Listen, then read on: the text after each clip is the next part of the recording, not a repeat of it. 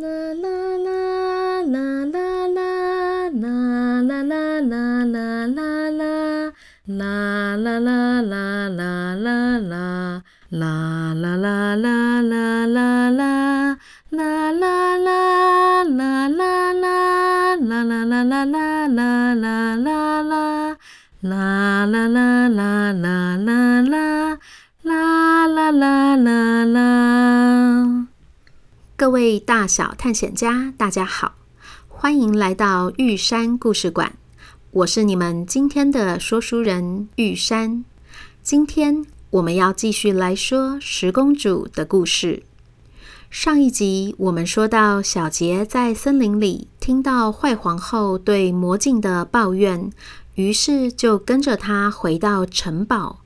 果然，看着他直奔房间，生气地对着桌上一面方形的镜子说：“魔镜啊，魔镜，快告诉我，谁是世界上最美的人？”不一会儿，镜子里出现了白雪的影像。他的身边还有很多森林的小动物围绕着他，小鸟唱歌给他听，小浣熊帮他做花环，小兔子在他腿上打滚。坏皇后一看，气炸了，大声地说：“你骗人！我刚刚才看到他，他穿得乱七八糟，没有白皙的皮肤，没有红润的嘴唇，更没有亮丽的秀发。”她怎么有可能是世界上最美的人？你在说谎，我就把你砸碎！说着，还真的动手拿起镜子，举得高高的。魔镜紧张地直说：“拜托，拜托，不要摔，不要摔呀！法兰奇，法兰奇，我说的是实话呀！抽屉里有我的使用说明书，你去翻翻看，就知道我没有说谎啊！”不然你也看一下我镜框上刻的这几个字：“映照出心地最美的人。”外表会随着年纪改变，何况每个人的审美观都不一样。你喜欢红色的长头发，他喜欢金色的短头发，怎么可能有世界上最美的外貌这种事呢？我一直以来照的都是人的内在，而不是外表啊！什么？怎么有可能？你为什么不早说？我为了想要赢过白雪，还花了这么多心思买来肉桂粉，想要让她皮肤过敏变丑啊！哦，原来法兰奇就是坏皇后啊！我怎么知道你不好好读我的使用说明书？你想想看，三年前我刚被送到你手中，也就是国王健康状况不太好，你接手国家统治的时候，那时你不仅彻夜不眠地和大臣研究要如何整修堤防，还常常亲自去监督河道的清理。一举解决了国内河川泛滥的问题，人民不用再担心房子被水淹，农作物也可以长得很好，百姓安居乐业。同时，你还以自己为例子，鼓励女子教育，宣布不论是男生还是女生都可以免费上学，推广知识普及。所以，连续好几年里，你一直可以在镜子上看到自己。你还记得那时候你在镜子里看到的都是人民围绕在你身边，很幸福开心的画面吗？但最近半年来，自从国王的身体慢慢变好，你越来越着迷于外表，不断地买衣服、首饰，还有珠宝，再也不认真治理国家。很多事情都荒废了，民众抱怨声不断，反而是白雪的医术越来越好，救了很多动物，所以你才总是在镜子里看到他跟小动物在一起的画面呢？什么？怎么会是这样？我以为提防做好了就不会淹水了，小朋友进了学校就会学习知识了。一切不是都很好吗？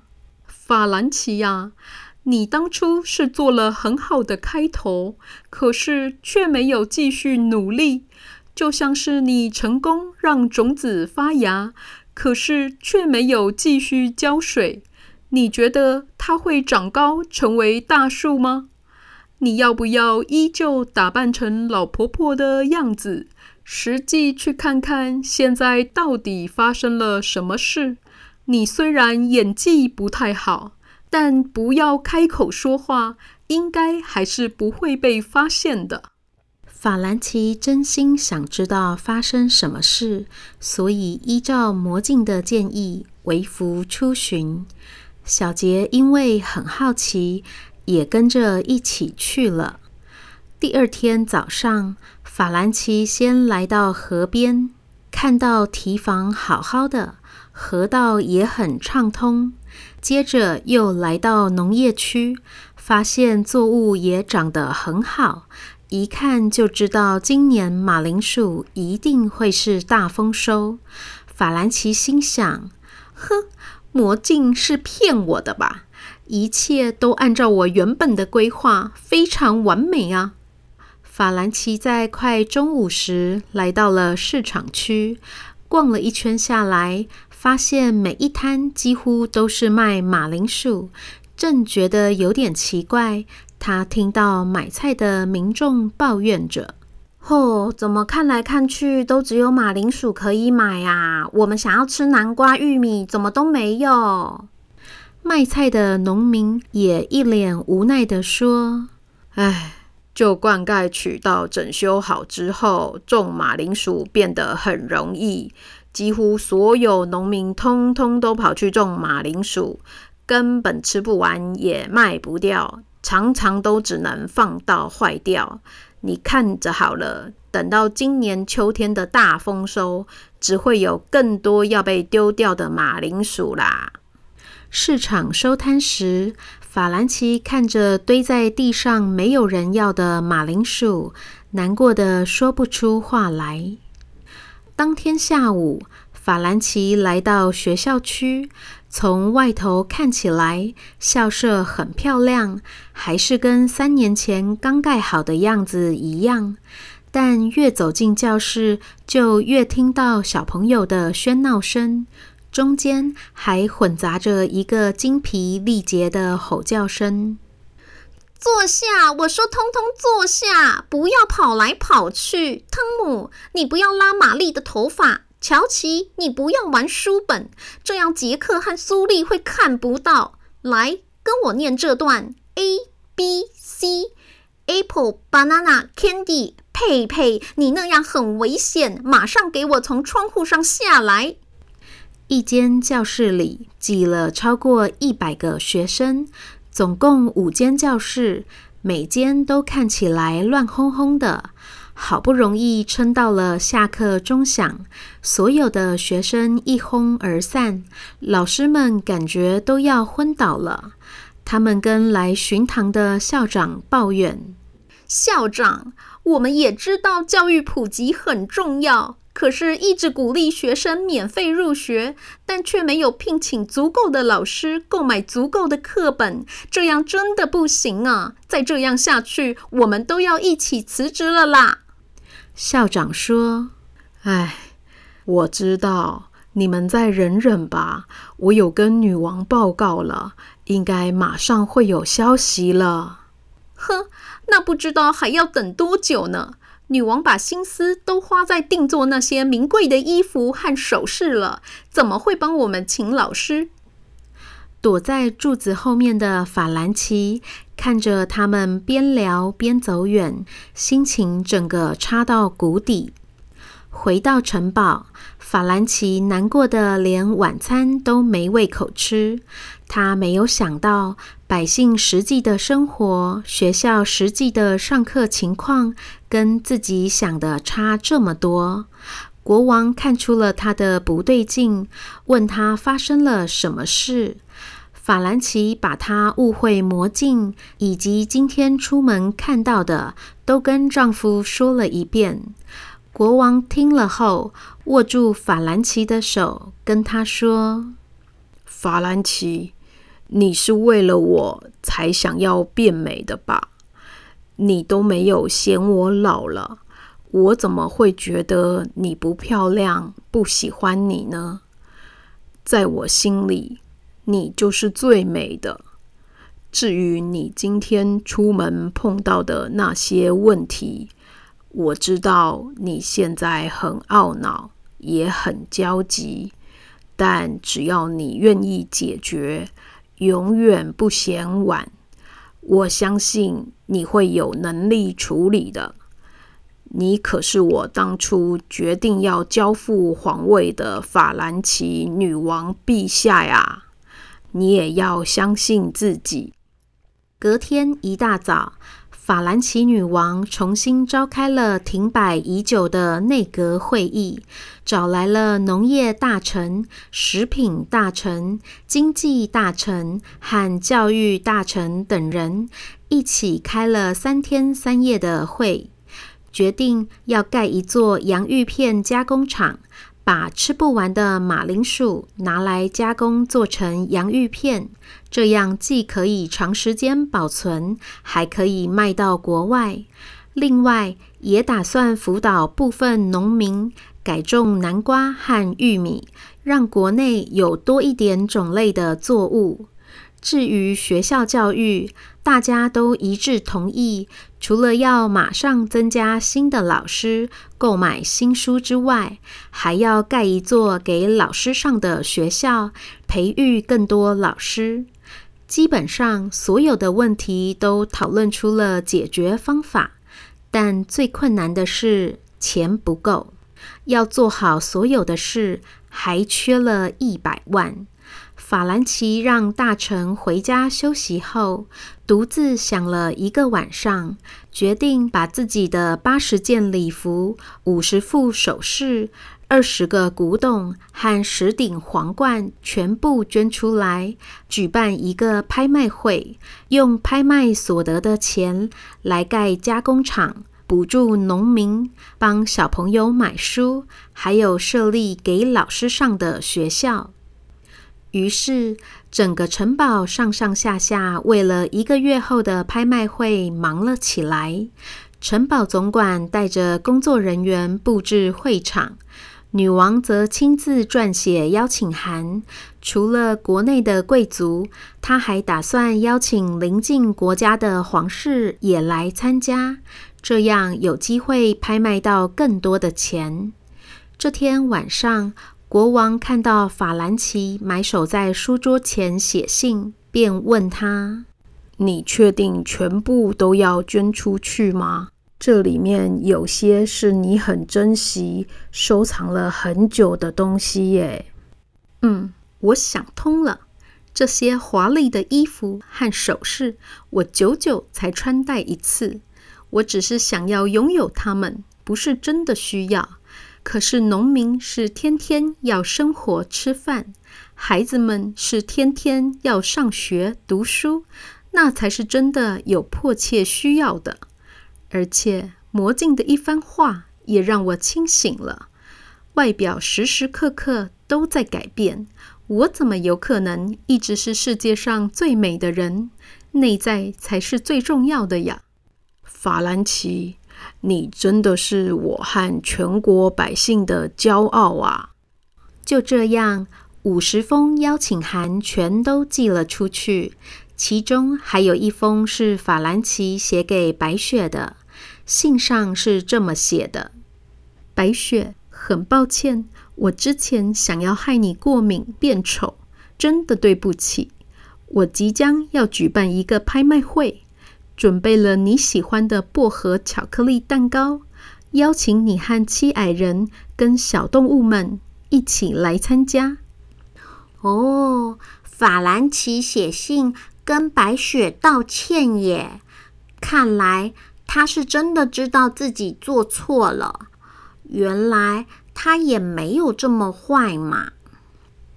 日期来到了拍卖会的前一天，城堡总管协助法兰奇一一清点并摆放这些打算拍卖的名贵物品。他一边对工作人员说：“哎哎，那个胸针是法兰奇女王外婆留给她的，要放在那个玻璃盒里面。还有那件礼服，每一片蕾丝都是一针一线纯手工的，拜托动作轻柔一点，哎，小心一点，那可是法兰奇女王当年嫁给国王时戴的皇冠呐。小杰一看到那顶摆在架子上的皇冠，就整个被粘住了。眼睛完全移不开，那跟他在广告上看到的皇冠一模一样，像水晶似的晶莹剔透，在光线的反射下还闪着银蓝色的光芒。他忍不住越贴越近，想摸一摸那顶皇冠，觉得如果戴在自己的头顶上，一定会很漂亮。他想着。反正这些都是法兰奇不要的，我拿走一样，应该也没有关系吧。于是他伸手拿起那顶皇冠，就在那个瞬间，小杰突然感觉到画面静止了一下，然后又往左扭动了一下，好像哪里怪怪的，但又仿佛什么事情都没有发生一样。工作人员依旧忙进忙出，法兰奇继续跟总管讨论着物品的拍卖顺序。这时，有个侍卫跑进来跟法兰奇说：“禀告女王，我们刚刚接到飞鸽传书，睡美人车队在路上遇到野狼攻击，可能没有办法在明天顺利赶到。”紧接着，又有一个侍卫匆忙的跑进来。报告女王，听说樱花雨国的昭仁王子、爱子王子妃和珍惜公主搭船来的路上，在鲨鱼活动的区域卡到了礁石，目前动弹不得，还没有脱离危险。小杰都还没有从接连的两个坏消息中反应过来，第三个侍卫又冲了进来。报告女王，有民众看到不耕种王子今天稍早骑白马经过山路时，碰到山洪爆发，现在不知去向。法兰奇听到这些报告，惊讶地跌坐在椅子上。怎么会这样？这些人都是我请来参加拍卖会的宾客啊！侍卫长，请你立刻派出侍卫队协助搜寻和救援。小杰越听越心慌。该不会是因为我拿了皇冠的关系吧？怎么办？嗯，我不是故意的，我以为法兰奇不要的，我才拿的呀。我不想要他们死翘翘。仙女婆婆，仙女婆婆，你在哪里呀？啦啦啦啦啦啦啦啦啦啦啦啦啦。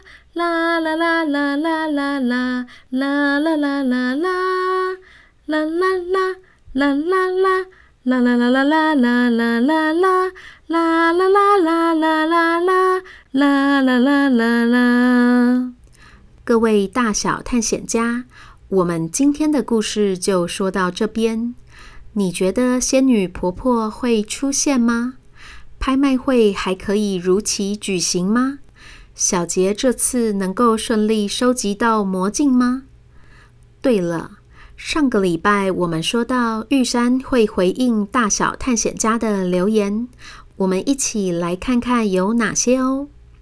关于第九集，面团问彼得脱光光会不会太色了啊？嗯。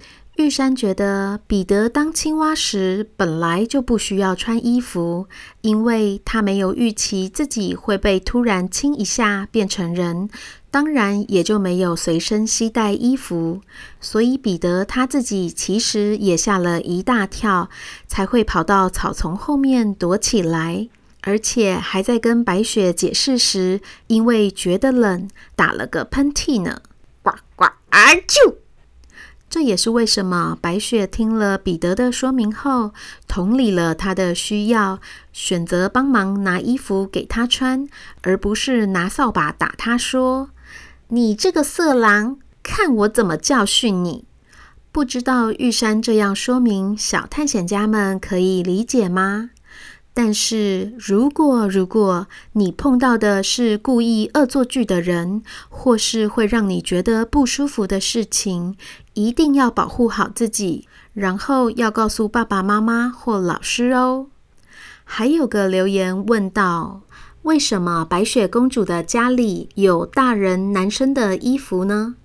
这真的是个非常有观察力的提问。是这样子的，白雪平常穿的工作服又叫做刷手服，是专门做来让兽医工作时穿的，方便双手消毒。衣服的设计也比较宽松，可以自由的活动。而彼得的身材比较瘦，所以勉强还可以暂时穿一下，但他隔天就去买新衣服了。关于第七集，圣心说：“我最喜欢豌豆公主的故事，喜欢豌豆公主从坏脾气变成好态度，还有她在躲金刀三人帮那一段也非常精彩。”新闻也说，豌豆公主跳脱了前几位公主的形象，叙述娇贵公主的改变，令人耳目一新。谢谢圣心和新闻。玉山的确觉得不同的公主会有不一样的个性，而且我也发现豌豆公主这一集的收听率非常高，不知道大家是不是也都很喜欢她的与众不同，或是你也在容易生气的珍惜身上看到自己的影子。大小探险家要不要试着想象自己像珍惜一样坐在一条小船上，身边有徐徐的凉风吹过，静下心来想想看，自己容易发脾气的原因是什么呢？另外，一点八五 dash 点 and 时间说超好听，米米贝说超好听的，岑岑也说超好听的，赞赞。小乐乐说喜欢玉山说的故事，恩硕和恩瑞也都很喜欢。还有一对母女是茂轩和乐珍，觉得故事非常动人有趣。雅雅小姐姐说故事很好听，每到星期六就期待新的一集。谢谢大家的喜欢。玉山每次也很期待星期六故事上线后听到大家的回馈哦。雨熙觉得录音比写故事还要难，还要先想好每个角色的声音，不能搞错，真的好厉害。雨曾说：“可是我不会耶。”谢谢雨熙的赞美，玉山也要跟雨曾说。多练习就可以了。希望之后有机会，玉山可以带着大家一起来练习哦。最后，很多小探险家，像是彩艺、彩妍、品洁、林飞，还有圣心，都在猜到底谁是第十个公主呢？这个答案我们要到最后一集才会揭晓哟。不过，玉山想请大家先想想看。你觉得要怎么样才能成为公主呢？公主需要有什么样的特质或是能力呢？今天的留言就念到这里哦，谢谢大家，你们的鼓励就是我继续创作的动力。记得要帮我留五颗星，让我知道你们喜欢我的故事哦。其他大小探险家，如果有任何想法或问题，也欢迎留言告诉我。玉山一样会在下一集回答哦。就先这样啦，这里是玉山故事馆，我是玉山，我们下回见。